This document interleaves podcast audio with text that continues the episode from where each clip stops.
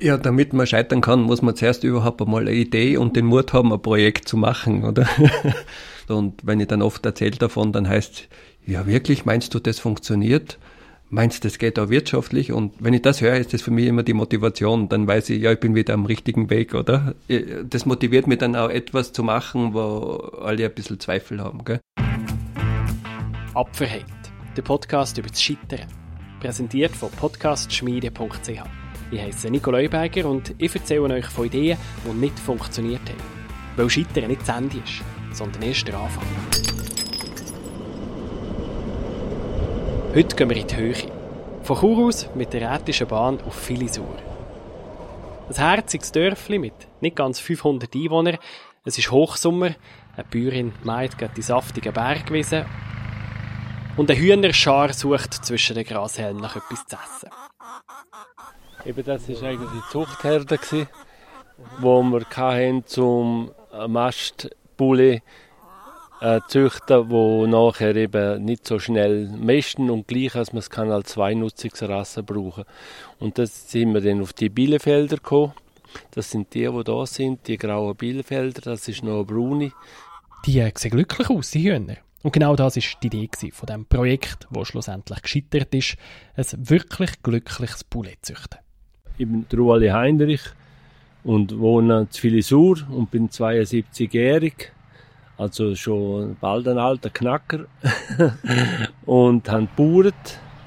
Mit 24 haben wir eine neue Siedlung gebaut, ein Haus und Stall mit der Frau zusammen. Er war immer schon innovativer. Er hat als einer der ersten seinen Bauernhof nicht wie alle anderen im Dorf drinnen gebaut, sondern außerhalb. Die alten Bauern haben es schon nicht so gerne gehabt, als man neben dem Dorf gewohnt hat. Aber ich habe immer gesagt, wenn man will bauen, muss man, muss man Platz haben. Man muss nicht immer den Nachbauern auf den Wecker gehen. Und dieser Pioniergeist hat der Uli Heinrich ein Leben lang behalten. Er hat seinen Hof schon früh auf Bio umgestellt und darum war er der perfekte Partner für Freddy Christandl, ein Spitzenkoch, der einen Edelhahn herausbringen wollte. Kein Alltagspoulet, sondern ganz etwas Spezielles. Die Idee dahinter ist ja auch, dass man ja sich einmal im Jahr so ein Tier gönnt, oder? Ich kann hm, einen Hahn kaufen, der da auf den Bergwiesen aufgewachsen ist, der was wirklich äh, nur Schweizer Biofutter gefressen hat, der so nachhaltig äh, von Hand geschlachtet wurde, noch drei Wochen greift hat im Kühlhaus. Ich glaube, die Menschen würden sich das schon gönnen, oder? Der Friedrich Christandl ist wie der Uli Heinrich auf dem Bauernhof aufgewachsen. Er hat aber schnell gemerkt, dass das nichts für ihn ist. Im Winter sind dann die Bäume geschnitten worden und wir mussten dann nach der Schule immer raus und die Ästli zusammennehmen, oder? Und damals gab es auch in der Oststeiermark noch richtige Winter und es war natürlich richtig kalt. Und das war auch mein Gedanke, wenn ich Koch werde, dann habe ich es das ganze Jahr über schön warm, gell, und muss nie raus in die Kälte. Und das war der Grund, warum ich mit sechs Jahren dann schon entschieden habe, beziehungsweise das auch schon kommuniziert habe, ich möchte Koch werden. Er hat das durchgezogen, hat seine Lehre gemacht in einem richtigen steirischen Gasthaus. Und die große äh, Challenge war dort der Sonntag. Dort hast du dann drei bis 400 Wiener Schnitzel gemacht. Und irgendwann habe ich mir gedacht, so habe ich mir meinen Traumberuf auch nicht vorgestellt. Gell? Und bin dann nach der Lehre schon mit 17,5 Jahren in die Schweiz gekommen und habe da in ein Fünf-Stern-Hotel anheuern können, wo ich dann das Kochen wirklich von der Picke auf gelernt habe. Im Edelrestaurant hat er nur mit den besten Zutaten gekocht. Hat aber schnell gemerkt, dass Bauern Mühe haben, faire Preise für ihre Produkte, gerade für die nachhaltigen. Darum habe ich mich dann entschlossen, vor, ja, es sind jetzt im Herbst ein bisschen mehr als zehn Jahre, wirklich einen Weg zu finden, wo ich wirklich in der ganzen Wertschöpfungskette, also vom Acker bis auf den Teller, etwas bewegen kann. Gelungen ist ihm das mit dem Projekt Bergkartoffel aus dem Albulatal. Er hat alte, fast schon ausgestorbene Herdöpfelsorten wieder zum etablierten Produkt gemacht. Zusammen mit der Familie von Marcel Heinrich, einem Sohn vom Göckeli-Züchter Uli. Und das hat so gut funktioniert, dass er vom Koch zum Social Entrepreneur geworden ist. Irgendwie hat es mir da dann den Ärmel reingenommen und heute ist da wirklich eine wunderschöne Geschichte drauf entstanden. Und Kartoffel wie Bulle sind ja heute eigentlich beides Produkte, die absolut keinen Wert mehr haben. Dazu eine Kartoffel darf nichts kosten, eine Bulle darf auch nichts mehr kosten. Teilweise kostet ja das Katzenfutter schon mehr wie das Bulle im Supermarkt. Und darum hat mir die Geschichte auch besonders gut gefallen, oder? Kartoffel und jetzt auf der anderen Seite der Edelhahn. Gell? Okay, machen wir ein ethisch und ökologisch perfektes Poulet. Was brauchen wir dazu? Zuerst mal die richtige Rasse. Die Sulmtaler aus der Steiermark, das war so der Ursprung eigentlich, die Inspiration von meiner Seite. Äh, ich habe das entdeckt, das ist in der Steiermark. Der Sulmtaler Huhn war ja das Kaiserhuhn, das ist früher an den Königshöfen serviert worden. Und im Zweiten Weltkrieg ist das fast ausgerottet worden. Man hat nur irgendwo in einer alten, ich glaube, Haushaltsschule war das früher, äh, hat man noch eine Herde überleben lassen. Mhm. Und die hat man dann wieder zusammengesucht und langsam wieder aufgebaut. Und das Huhn, das haben Freddy und der Uli bei sich zu Filisur wieder aufziehen Dann haben wir irgendwann einmal ein paar befruchtete Eier im Frühling mitgenommen aus der Steiermark und angefangen vor sieben Jahren mit einer kleinen Bäuerin im, in Samstagen auf einem Biobauernhof. Die Zwerghennen hm, haben dann die Eier ausbrütet von den Zulmdolern und nach ein paar Wochen waren die Zulmdaler Küken schon fast größer wie die, die Mütter oder die Gluckung, wenn man so schön sagt. Haben auf der Bergwiese ein langes und erfülltes Leben geführt. Gut, nicht so lange wie in Natur. In Natur werden Hühner etwa 6 bis 10 Jahre alt.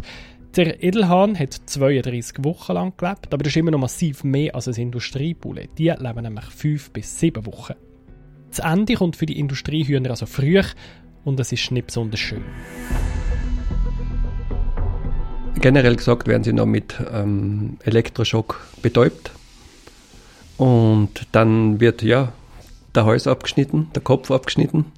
Und dann kommen sie in ein Wasserbad, in ein warmes, damit sich die Federn etwas lösen und dann werden die wie in einem Dampler, kann man sich eigentlich vorstellen, wie beim Wäschewaschen, werden die kurz ausgeschleudert und nach, je nach Gerät, zwei bis drei Minuten sind die Tiere dann nackt und werden dann anschließend gleich so weiterverarbeitet, also ohne irgendeine Reifung werden die sofort ausgenommen, oft auch schon zerteilt und schon wenige Minuten später vakuumiert, so wie, es, wie wir es im Supermarkt kennen, ausgeworfen. Gell?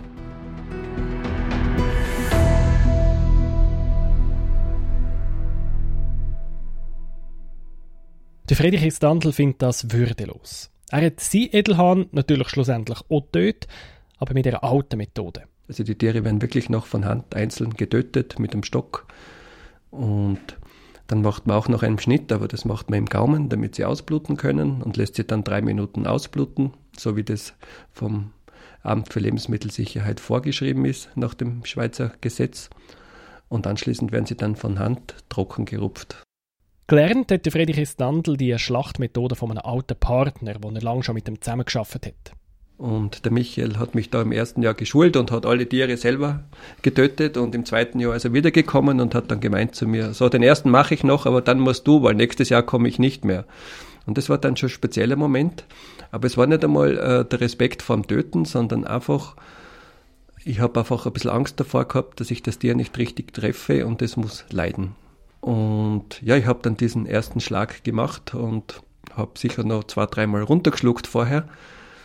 Und dann war es für mich ganz eindrücklich, wirklich wahrzunehmen, äh, wie das Tier zum Fleisch geworden ist. Gell? Also so das Fleisch, das was ich als Koch kenne, so wie ich es früher einfach immer eingekauft habe. Das war wirklich der kurze Augenblick, oder? Und äh, das war eine ganz interessante persönliche Erfahrung für mich. Gell?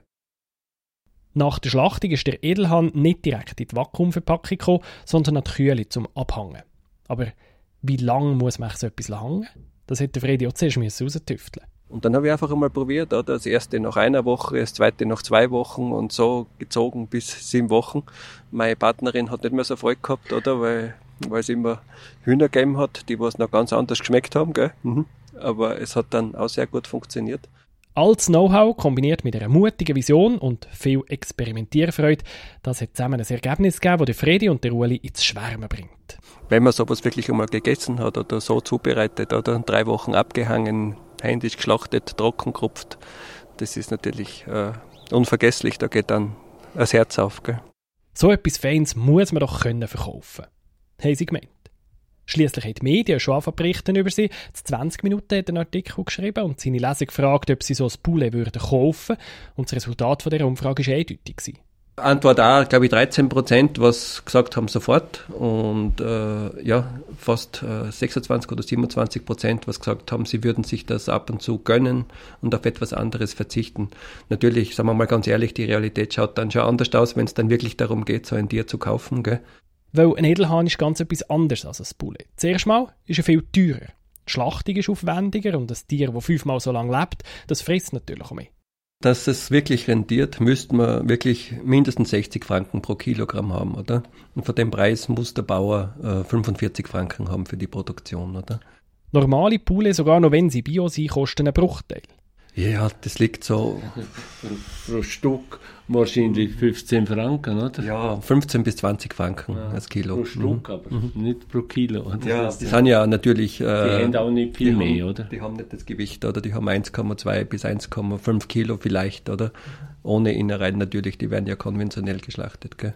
Und unsere mhm. halt so im Durchschnitt ist zwischen 3 und 4 Kilo sind, oder? Ja, wir haben manchmal einen Hahn gehabt mit 4,5 Kilo ja. Schlachtgewicht. Aber so einen riesen Gückel, den musst du nachher zuerst auch noch verarbeiten Für Privatkunden ist halt schon ein bisschen ein Problem. Für die Hausfrauen, was wollen sie mit einem Huhn machen, wo Kopf dran hat und Bein dran hat und noch das Herz drin hat und alles, dann müssen man eigentlich wirklich halt Kochkurs machen, dass die das checken, wie, das, wie man das macht, oder? Sogar Profiköche haben riesigen Respekt vor diesem Poulet.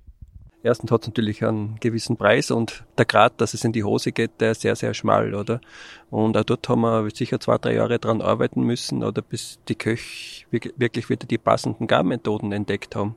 Und vor allem dann auch gesehen haben, dass man so ein Tier, wenn man das Handwerk noch beherrscht, auch wirtschaftlich verarbeiten kann. Ein paar experimentierfreudige Kolleginnen und Kollegen hat der Ex-Spitzenkoch Freddy Christandl schon gefunden wo wir wirklich die Events kreiert haben, die wir dann meistens persönlich begleitet haben, wo man dann sieben, acht Gänge gemacht hat aus dem Edelhahn. Also wirklich vom Kamm bis, bis zur Leber ist da alles verarbeitet worden. Na, die Leber nicht, Entschuldigung, die dürfen wir ja nicht ja. verarbeiten, aber bis zum Magen, oder? Sagen wir mal so.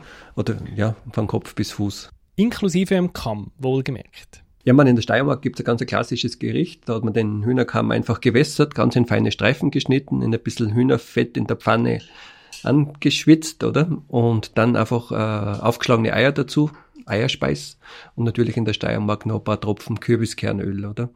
Wenn man es jetzt klassisch macht, tut man den Hühnerkamm auch wirklich in einem, ja, im Wasser mit Gemüse, mit Kräutern ziehen lassen, oder? Am Siedepunkt. Ja, je nachdem, sicher zwei Stunden auch in dem Fond auskühlen lassen. Und dann ist der Butter zart und man kann ihn dann am nächsten Tag äh, wunderbar weiterverarbeiten, sei es äh, in einen schönen Salat oder man tut ihn mit einem schönen Geflügelschü noch glasieren. Und da, da kann man viel daraus zaubern, ja. Wenn man richtig gut kochen kann. Es wäre ein absolutes Nischenprodukt gewesen, der Edelhahn. Sie hatten zwar schon Kunden gehabt, die sofort 200 bis 300 Tiere hätten abgenommen, sagte Freddy Christandl, aber das hätte nicht gelangt, weil es wäre ein Klumpenrisiko geworden.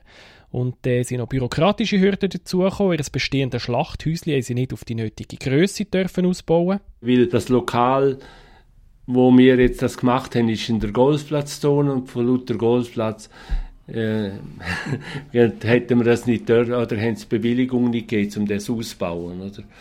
Äh, trotzdem, dass wir eigentlich nicht geschlachtet haben, wenn der Golfplatz offen ist. Wir haben ja immer in den Wintermonaten geschlachtet. Das ist auch dort ist minus 10 Grad, 15 Grad ist dort voraus schon, oder? Von dem her ist eigentlich, sind wir auf der guten Seite gewesen, auch von hygienischen her, oder? Von, und, ja. aber das haben sie dann technisch, weil wir ja gar nichts heizen haben müssen, gell? das haben sie dann eben nicht, äh, haben sie dann eigentlich keine Angst gehabt, in der Golfplatzzone kann man nicht Hühner schlachten. Ein Ausweg wäre ein neues Lokal gewesen, aber das hätte etwa 160.000 Franken gekostet. Und schließlich sind die zwei zusammengesessen da an diesem Esstisch und haben Klartext geredet. Das war jetzt nach der letzten Saison, oder? Ja, haben wir uns wirklich nochmal in Ruhe zusammengesetzt und haben einfach wirklich, ja, in dem Fall einmal die, die nackten Fakten angeschaut, oder? Die wirtschaftliche Seite auch, oder? Und hat also ein bisschen aufs Bauchgefühl noch gehört, oder? Das Gefühl hat gesagt, aufgeben. Aber man muss schon realistisch sein, eben. Und wenn man sieht, wie es den Tieren gut geht, dann hat man eigentlich schon Aufreude gehabt. Mhm. Aber wenn es halt einfach, ja, es muss eben für alle stimmen, es muss für alles, es muss für die Tiere stimmen und für die Menschen. Natürlich tut es weh, wie du so schön sagst, wenn man ja, die Tiere da vorhin draußen wieder gesehen hat. Gell? Es ist halt schon was Schönes, wie die leben können, oder wenn man dann auch noch weiß, wie sie dann einmal schmecken könnten. Gell? Das ist halt so, wir essen Fleisch, das muss man nicht schön reden. Gell? Einen Nerv haben sie aber schon getroffen, die beiden. Viele Leute machen sich ja heute Gedanken über ihren Fleischkonsum, darum haben sich die beiden auch noch nicht ganz von ihrem Projekt können verabschieden Irgendwann könnte die Zeit schon noch reif sein. Im Grunde hat der Konsument in der Hand. Indem man das Produkt kauft, kann er das entscheiden, oder? Ob solche Projekte in Zukunft funktionieren können. Der Konsument hat es in der Hand.